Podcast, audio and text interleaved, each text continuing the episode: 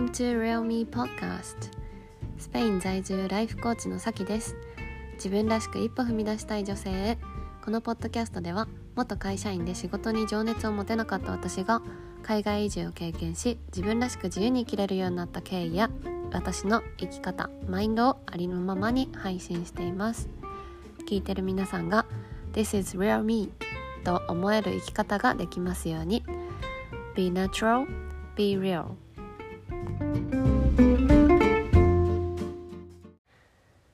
はいこんにちはさきです。今日もリアルミーポッドキャストを聞きに来てくださってありがとうございます。はいあの前回のオープニングトークでねちらっとえっとビジョンボードについてちょっと出てきたんだけどなんか私がこう、えー、旅を1月にねあの日本とインド行くことになってでそのね彼とバックパッカーしてる様子をビジョンボードに入れたらそれが、まあ、叶う叶うことになったっていうのをあのハッピーニュースで シェアしたんですよ。であのそもそもビジョンボードって何かっていうとあの目標とかなりたい自分をビジュアル化するものなんだけどでなんかそのなりたい姿がなんだろうな。写真とか言葉であのこうこういうイメージだなっていうイメージにぴったりな写真とかを集めてで自分のなんかオリジナルの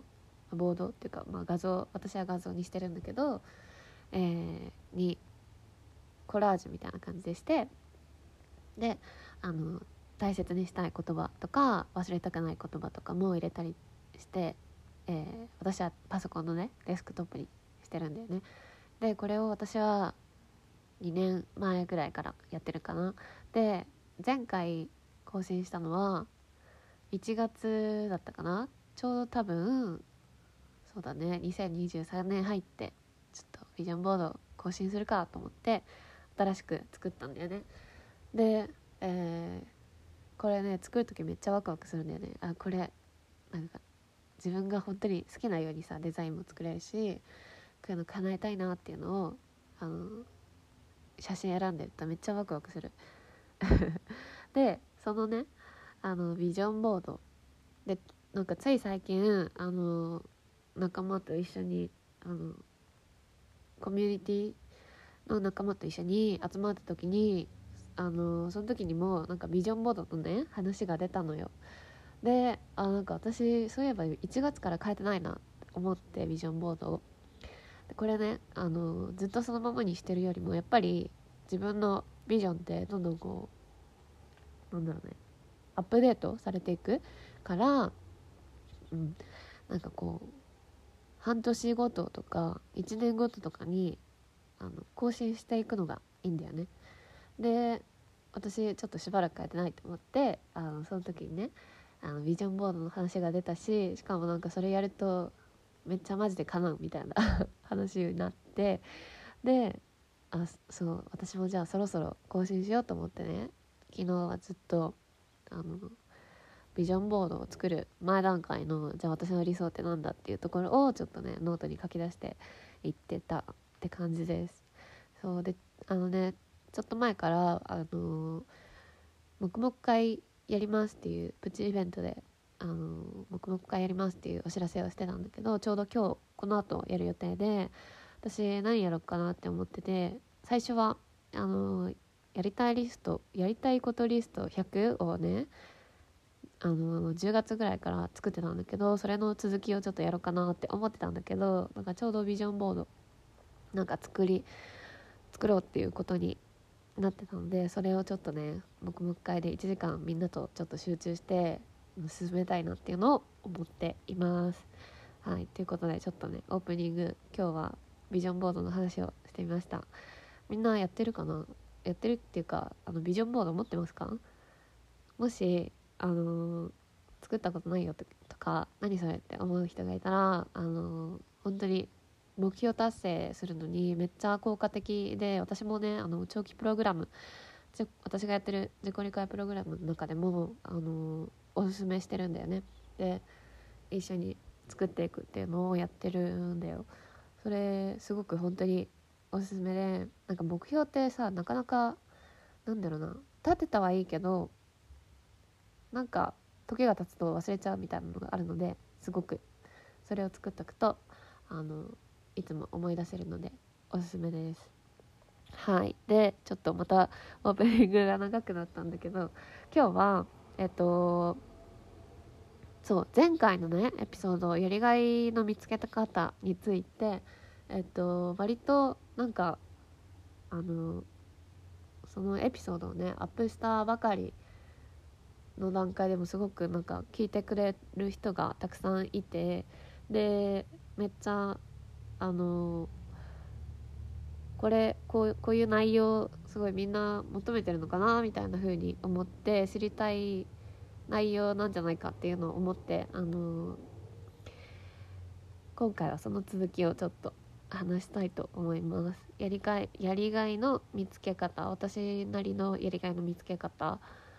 でえっとこれは別に前回のエピソードから聞かなくても今回のエピソード聞まだ聞いてない人がいてもあの今回のエピソード聞いてからえっと1個前のエピソード聞いても全然大丈夫なので順番とか関係ないのでもし、えー、やりがい見つけたいっていう風に思ってでもなかなか何が自分のやりがいだかわからないっていう人がいたら是非最後まで聞いてもらったら聞いてもらえたら嬉しいです。はいじゃあね早速えっとシェアしていきます。前回はそうだねあのポイントシェアしたんだけど今回ポイント2つあります。えっとねまず1つ目のポイントがえっとあちょっとその前に あそうだそもそもやりがいってなんかどういう意味だと思うかっていうところもちょっとあの伝えられたらと思うんだけどやりがいどんな意味だと思いますか？なんかどういう時にやりがい感じるかな？まだ感じたことない人もいるかもしれないけどさなんかこうちっちゃなことでもさあなんかこれやってよかったなみたいな風にやりがい感じること？なんか人生でもし今まで1回でもあったらなんかそういう時のことを思い出してほしいんだけどなんか私の中では、えー、やりがいをもうちょっとさ具体的に言語化すると心からの喜びを感じる貢献っていう風に思ってます。心からの喜びを感じる貢献。そう。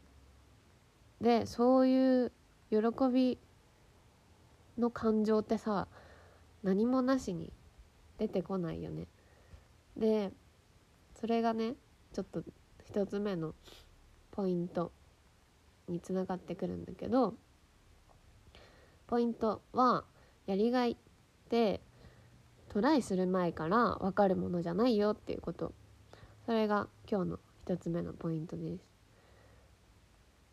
なんかこうやりがい何かなって思うとなんか探してる時ってさやっぱり自己理解深める必要があると思うんだけどさ。でそうやって自己理解深めることってすごくいいことなんだけど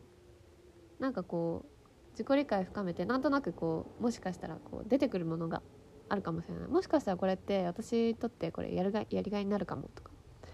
なんかこういう仕事とかこういうアクションなんかこういう貢献したらあなんか自分はやりがい感じるかもしれないっていうふうに思うものが出てくるかもしれないんだけどなんかこうでもなんだろうでもそう本当にそうかなとか本当にこれで合ってるかなってちょっと不安になったり疑問に思ってなんかこう確信に至らないっていうことがあの私はそうだったのね。なんかこれ私好きな好きだしあのなんか強い興味があるでこういうことやってみたいっていうことあるんだけどこれやりがいにつながるのかなみたいな。本当に私はこれがやりたいのかなみたいな感じでちょっとうんなんかねもう絶対これだみたいな確信にはあの私はな私の場合はならなかったのね。でちょっと不安。でなんかその例として例っていうか実際に私がそうなったのってあの私の私はねなんだっけなスペインに来てでホテルインターンをね最初やってたのねワーホリーしてる時に。でそのホテルインターンあのホテル私は最初旅行会社で働いてたんだけどもっとこうお客さんと直接関われるホテルの方がなんかやってみたいなって思い出してそれを始めたんだけど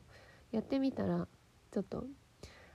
やっぱりなんか違うなって思った時があったの。でその後にね自分のなんかやりたいこととか自分の志って何だろうみたいな風に自己理解ずっとずっと繰り返してた時があったんだけどその時に出てきたのがなんか出てきた気持ち思いっていうのが異文化交流を通してなんかその心が豊かになる人を増やしたいな。そういう気持ちが出てきました。それは私がすごく異文化交流大好きですごくなんか誰かとそういう海外話とかした時あとはそのだ誰かのバックグラウンドとかそういう話を聞いた時にめっちゃなんか充実した気持ちになって自分の視野も広がるしなんか心が満たされた気持ちになった。っていう経験があったからなんか自分もそういうなんだろうな。そういう交流ができる場所が作れたらいいなみたいな風に思ったんだけどでもなんかね自信なかったんだよね。これこれが私のやりがいなのかみたいな。ちょっとまだハテナがあった。でもそれを実際にやってみたの。やっぱりちょっとやりたいなっていう気持ちがあったからやってみようと思ってあのやったのね。2年前。そう。2年前にこういろんな人のアドバイスとかも聞いたりとかしてあのミートアップ異文化ミ異文化交流ミートアップっていう形で、えー、ついに初めてね自分でそういうのを企画して開催したのその時にやってみたらもう終わった後めっちゃもう心からすっごいなんかあったかい気持ちになって喜び大きな喜びを実感したんだよね。うん、でそこで初めて私のやりがいってこれなんだとかあやりがいってこういうことなのかみたいなのがあのー、初めて感じられたんだよ。でやっぱりそれをそういう気持ちになったから喜びを得たからこそあこれが私のやりがいだっていう確信にそこで初めてなったでもやる前はあれ？なんかこれでなんかこういうやりたい気持ちはあるけどこれが自分のやりがいになるのかなっていうのはやっぱり確信までは至らなかったんだよね。なので私が言いたいことポイント伝えたいポイント1つ目はこのやりがいの前提としてやりがいって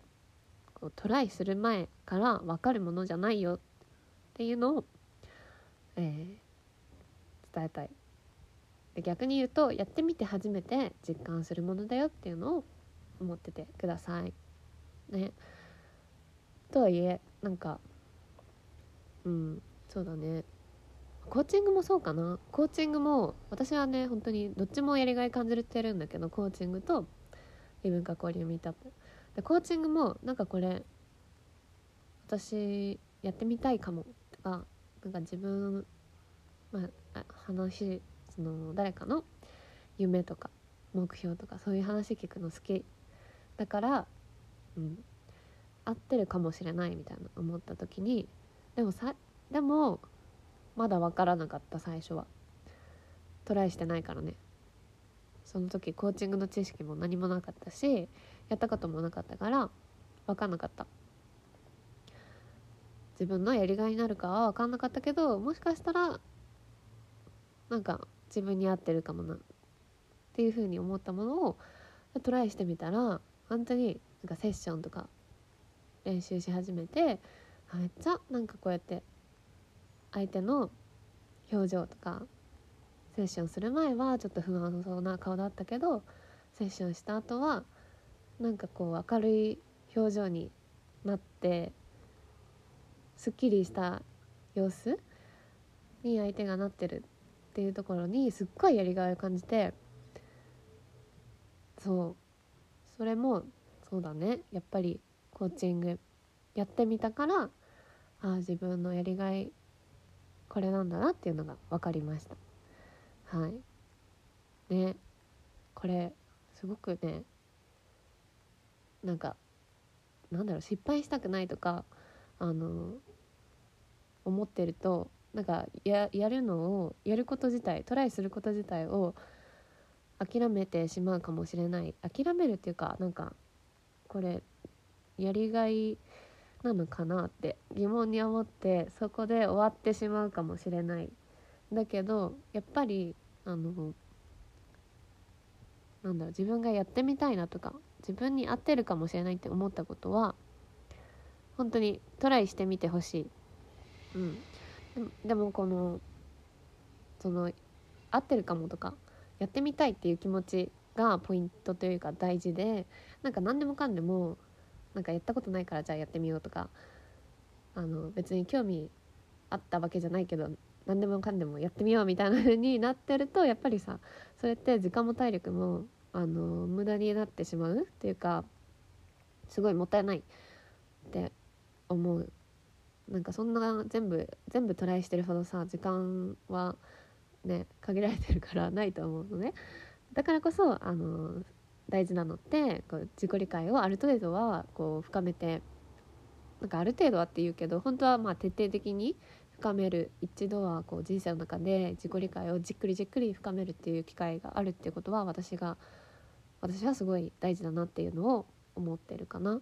うん、それをすればするほどまあそのトライするうん回数なんだろう そのいろんなことにこうむやみにトライする必要がなくなるっていうのがあります。うん、なんかこう自分のやりがいを見つける手がかりがさ自己理解を深めることで見つかってくるんだよね。はい、ででもそれそれもなんか自己理解を深めただけで終わりにしてほしくなくて本当にこう手がかりが出てきたらそれにねチャレンジしてみるっていうことを本当にやってほしいと思います。はいっていうのが1つ目でえっと2つ目のポイントこれねこれも結構落とし穴というかみんななんかかんそれその落とし穴にはまりがちかもっていうのを思うんだけどもう一つのポイントとしてはやりがいに関して初めから仕事を基準に考えないっていうこと。これが大事なポイント。そう。なんでかっていうとこう初めからさ仕事になることを基準にして考えてるとなんかこうお給料をもらえるとかお金をもらえることってなると知らない間にさ自分でちょっとハードル上げてると思いませんか？なんかこうなんだろう自分これはできるとかこれもやってみたいって思うけどなんかお金にお金に値するお金をもらえることに値するかなとかそんなことは自分にはできないみたいな風にそんな言うほどの大した能力はないみたいな感じで思ってあの諦めちゃう。まずその仕事としてやるほどのスキルとか、うん、そういうのはなんだろうな。これもねあの前回のちょっと自信ないっていうところにつながってくるかもしれないんだけど、うんうん、なんかそう自信ないとさまずこうやってみたいって思っても諦めちゃうっていうのがあると思うんだよね。でそれってあの仕事を基準にしてるとそれもやっぱりハードルが上がってちょっと自信ないなっていうので諦めちゃうってことが起きる。うん、でそうだね私もすごい現実主義私はすごく現実主義なんですよ。でなんかこうよくねあの理想の人生を描くとかなんかもう目標を立てるとかそういう時になんか制限なしにどんなどんな仕事に就きかい就きたいかとかどんな働き方をしたいか考えてみてみたいな風に言われてもなんかちょっとさどうせ無理だからみたいな現実主義になってるとこうこの制限なしにって言われてもいやいやいや無理でしょみたいな風に 思っちゃう。でそうなるとなんか本当にやりたいことっていうのがなんか本当は心の中にあってもこう結局ね自分からこう遠ざけて制限を自分から作っちゃうんだよね。そうで、まあ、ここでねなんか言いたいのは誰かと比べたりとか社会の重要社会からこんなの求められてるのかなとかそういうあの余計なことを考える必要はこうやりがいを見つける中でそういうことを考える必要は本当になくてでせっかくね自分自身のやりたいことと向き合ってると思うからなんかこうそういう外に目を向けるんじゃなくてやっぱり自分の心の内側に目を向けてあのよそ見しないようにしてほしいんだよね。仕事を基準に考えるっていうことは私はよそ見すること外に目を向けてることだと思いますだって仕事ってなるとさ他のいろんな要素もさ出てくるじゃん、うん、それがそれも言いたいことなんだけどなんかこうお金だけじゃなくて例えばさなんだろうな自分の家の近く例えば仕事を探してるとするとうんやりがいのある仕事で探すとすると、まあ、やりがいも大事だけどでもなんかこう自分の家の近くで出勤できるように家家近い家から近い場所がいいとかあとはリモートワークがいいとかなんかなんだろうあんまり規模が大きい会社よりもなんだろうなベンチャーっぽい会社がいいとか他にもいろいろさお金以外にもいろんな自分があのこれいいなっていう思う思う条件が出てくると思うんだよね。でそういう条件をこういろいろ考えるってなんか本来やりがいやりがいっていうことをあの一番大事にして考えたいのにそっちの方に目がいっちゃうと本当にやりたいことから遠ざかる原因になると思うんだよね。そうってっていうのもこれもね私が実際に経験したことで私はなんか自分のやりがいどうなん何なんだろうとか志って何なんだろうとか考えてたのになんかしかもそれがそれを本当は一番求めてたことなんだよ。なんかそれさえあれば私はきっとなんかすごく心が満たされてなんかあのやりがいを感じながら働くっていうのをねすごくすごく求めてたのになんか途中からあのなんか安定した仕事そろそろたいなとかあのリモートワークでできる仕事ないかなとかそういう風になんかね仕事基準で考えるようになってしまっていたのね。ででもそうやってたらなんか全然全然なんか見つかんなかったの。あのやりたいことが。あれ？私のなんかやりたいことなんかなかなかないなみたいな。結局なんかやっぱ妥協するしかないのかなみたいな風に思ってあのー、うまくいかなかったんだよね。そう。やりがいを見つける自分のやりがいを見つけるってこともうまくいかなかったしその転職するっていうので仕事を見つけるっていうのも全然うまくいかなかった。なんか結局なんかブレブレブレてるからね。そう。っていうのであの初めからあの仕事になることを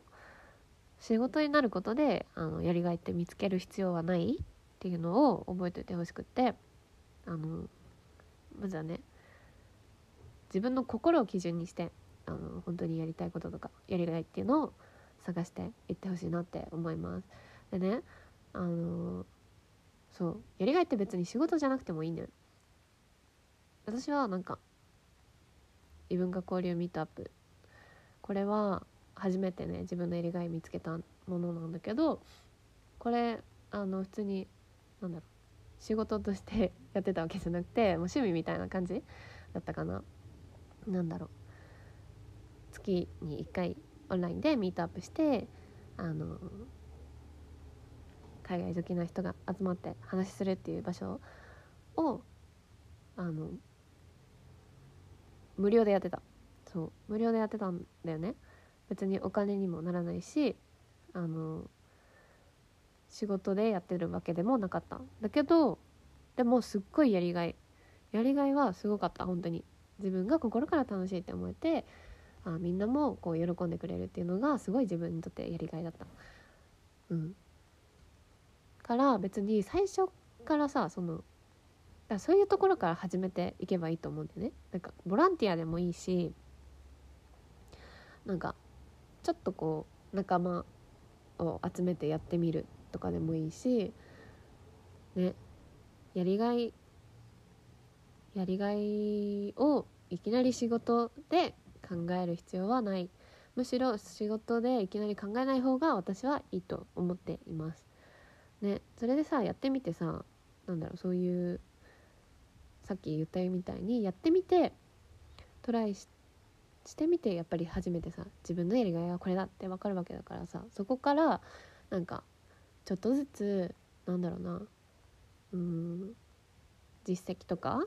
なんか経験っていうのを積み重ねてなんかもしそれをね仕事にしたいって思うならこう小さいところからこう積み重ねていって、えー、もし仕事でそれでお金を稼ぐっていうことをしたいのならそこで初めてこう仕事っていうふうにもあの目を向けてみればいいかなって思います。はい、自分のやりがいが分かる前からこう仕事を基準にあの考えなくていいよっていうのを伝えたいです。ねはいっていうので私が今日ね伝えたかったことはこの2つ、えー、やりがいはトライする前から分かる分かるものじゃないよっていうことと2つ目は初めから仕事を基準にやりがいを考えない方がいいよっていうことです。みんなにもちょっと伝わってたら嬉しいなと思います。はい。ということで今日は私流やりがいの見つけ方パート2でした。あのまだ前回のエピソード聞いてない人はよかったらこの後また聞いてみてください。そっちもねすごく大切なことなので。ではでは。聞いてくださってありがとうございました。は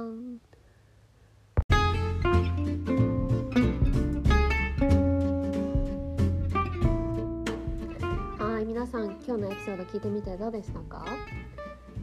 あのいろんな人のねお話を聞いててすごく感じることがあるんだけどあのなんかこうなりたい自分とか求めてることにこういきなりそれをゲットするとかいきなりそうなるっていうところをあの求めてる人がすごい多いなっていうのをめっちゃ思うんだよね。でなんかそこそのさ目標とかなりたい自分にあのなるためにはさやっぱりもうちょっとこうハードル下げるっていうことが私は大事なんじゃないかなっていうのを思っててじゃないとなんかできない自分が嫌になったりとかなんかこうそれを得られない今回のエピソードだったらやりがいを求めてるのに見つけられないとかあのやりがいが感じられないとかそういうことが起きてなんか辛いなんか辛くなるよね。なんだけどなんかそのねそれに達成するあの前段階っていうか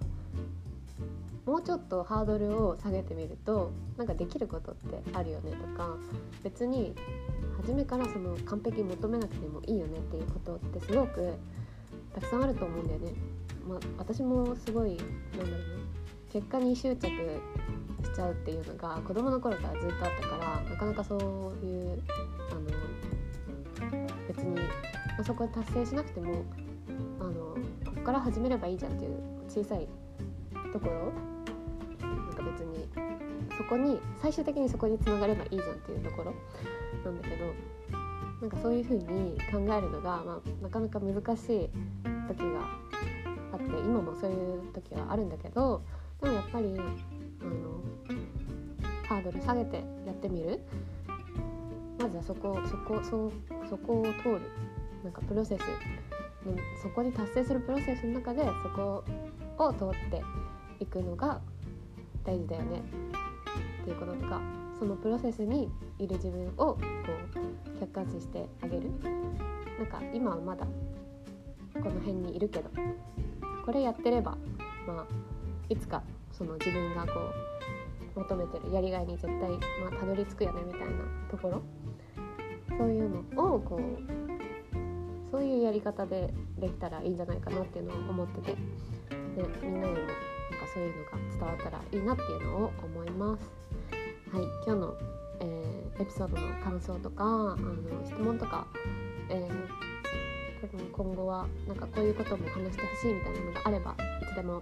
お待ちしてるのでインスタで DM してくださいじゃあえっ、ー、とあ私のインスタのアカウントはさっきアンダーバーマイライフで出てきます概要欄にもリンクを貼っておくので、えー、何かあればいつでもメッセージしてくださいはいじゃあ今日も聞いてくださって本当にありがとうございました。Hasta luego. Chao.